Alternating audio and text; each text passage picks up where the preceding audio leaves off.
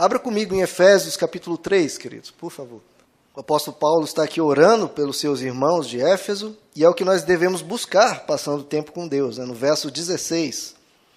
Olha o que você pode buscar estando na presença de Deus.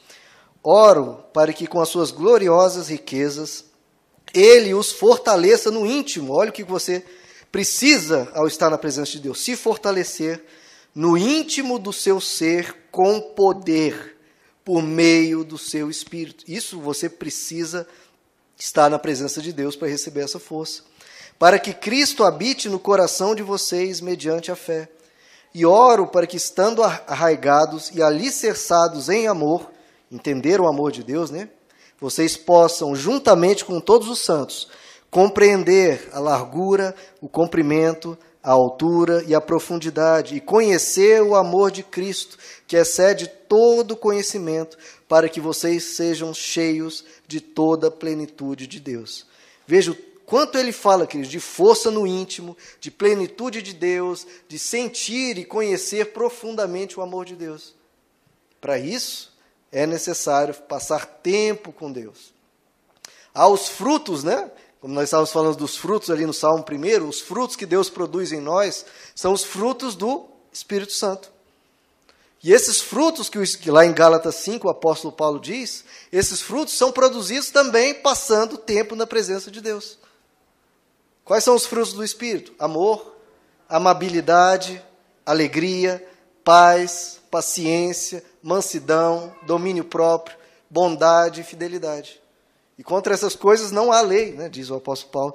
E todas essas coisas de mudança do nosso ser, de mudança da nossa, do nosso caráter, da nossa personalidade, é passando tempo com Deus. Vocês já viram quando um jovem começa, faz uma amizade, começa a andar com certo tipo de, um certo grupo? Se aquele grupo é um grupo de skatistas, aquele jovem a tendência é começar a gostar de skate, das músicas desse grupo e começar a andar de skate. Agora, pelo contrário, se ele começa a andar com um grupo de surfistas, ele começa a gostar das músicas de surfistas, gosta de surfar da mesma forma. Então, muitas vezes um jovem, ele muda a sua personalidade, muda os seus gostos, passando o tempo com determinada pessoa. Né? Existe aquele ditado, né? Dizes-me com quem andas e eu te direi com quem és. E agora, você tem andado com Deus para que Ele produza esses frutos? De ser uma pessoa com mais amor, uma pessoa mais amável, uma pessoa mais alegre, porque tem Deus dentro de você. Você caminha com Deus, você está alegre, porque confia nele. Você tem mansidão, que é uma coisa tão difícil hoje em dia, queridos, pessoas mansas. E essa é uma das maiores características de uma pessoa de Deus, né? uma pessoa mansa, tranquila, uma pessoa que não está berrando, gritando, ofendendo. Não, uma pessoa mansa, tranquila, passando tempo com Deus. Domínio próprio. Uma pessoa que sabe que algo é errado, todo o ser dela às vezes está com vontade de fazer aquele algo errado, mas ela se controla. Por quê? Porque tem passado tempo com Deus. Porque a mente dela tem sido impactada pela presença de Deus e aquela pessoa se controla. Uma pessoa paciente, onde tem isso?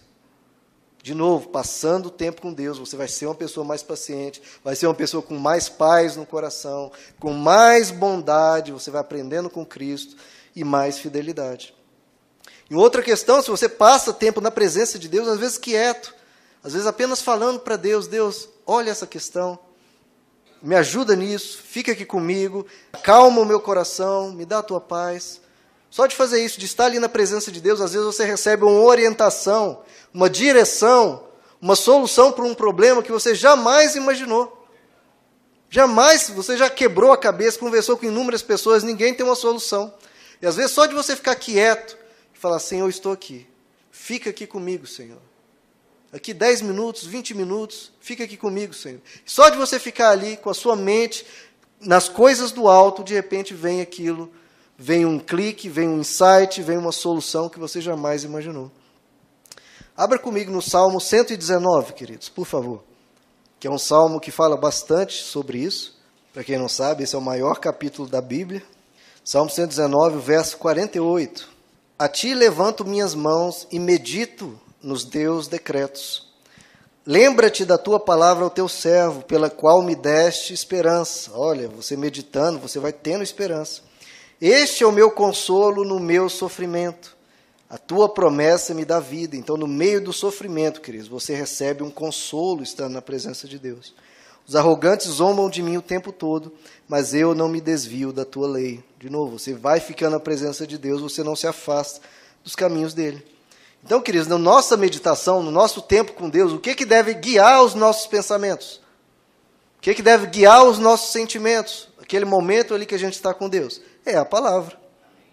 É sempre a palavra. Você tem que estar de acordo com a palavra, alinhar, você tem que buscar alinhar os seus pensamentos, os seus sentimentos, a sua esperança, a sua coragem, a sua fé. Todo o seu ser você procura alinhar com a palavra. Você encontra um norte em Deus, você busca se firmar nisso e se fortalecer no que ele diz.